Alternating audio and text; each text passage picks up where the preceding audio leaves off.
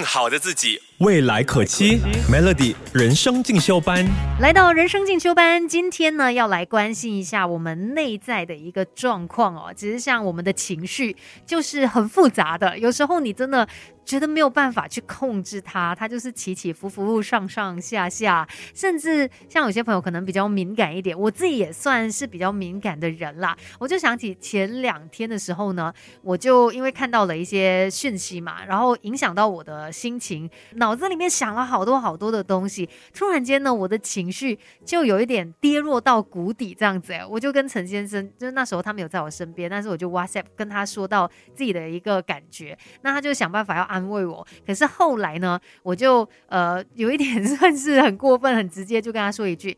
算了，你让我难过一下吧，这是我自己的方式啦。有的时候我觉得，既然这个情绪没有办法马上被解决，那我们就容许自己难过一下吧。那确实我自己过了。半小时、一个小时之后，哎，就慢慢忘记这一些事情，然后心情也好起来了。那我们有时候真的是需要借靠时间的力量。不过你想看，有时候一些焦虑啊、一些情绪，可能就是因为我们陷在那个回路里面，我们就是越想越多，然后就会越陷越深，有越来越多很不安、不好的情绪出现，甚至有时候会产生一些恐慌、一些害怕等等都有可能的。所以我们要怎么样自救呢？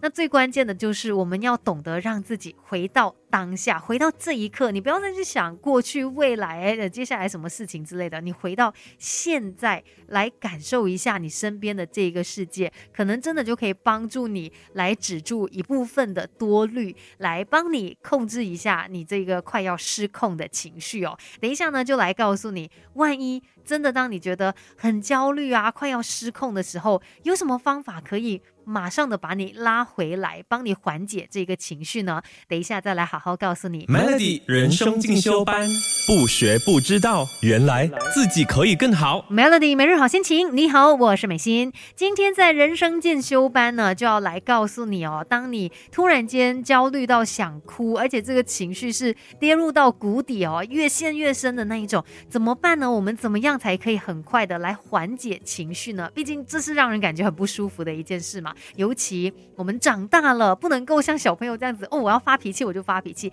在一些场合底下，在一些情况底下，你可能还是要懂得去控制你自己的情绪的。所以，如果当你觉得焦虑，然后那个恐慌的感觉已经快要失控的时候，那我们可能可以这样子来试看做一下，就是先停下来，然后做个深呼吸，再看看你的四周。那我们有几个步骤的。第一个，你可能可以先找到环境当中你眼睛可以看到的五样东西。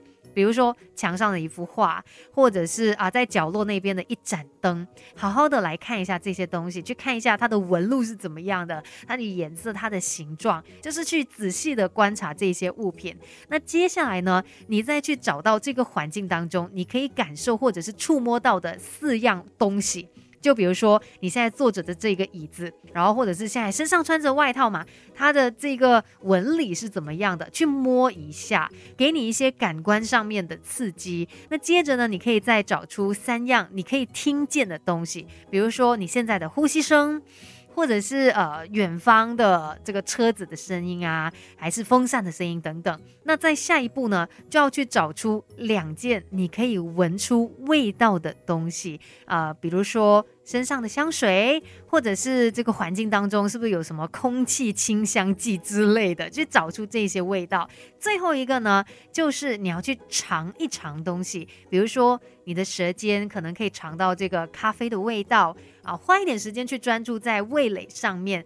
那如果你刚才有仔细听的话，会发现，哎，这样子一个一个步骤哦，是好像五四三二一，慢慢的越来越集中我们所有的感官。其实当你去做这一件事情的时候呢，它就是会让你分心了，你不会再花这么多的心思去想内心的那一些挣扎、煎熬、焦虑，反而你就是专注在当下这一刻。当你觉得恐慌还是焦虑的时候，你不用担心说啊，我到底要先看先听。几样物品什么之类啊，这些也不是真的这么重要啦。最重要就是呢，你把这个专注力放在自己以外的事物，让这些焦虑的能量消散。希望今天的人生进修班可以帮到你，也想要提醒你，有时候一些难过的情绪，它可能就只是一场过云雨。更好的自己，未来可期。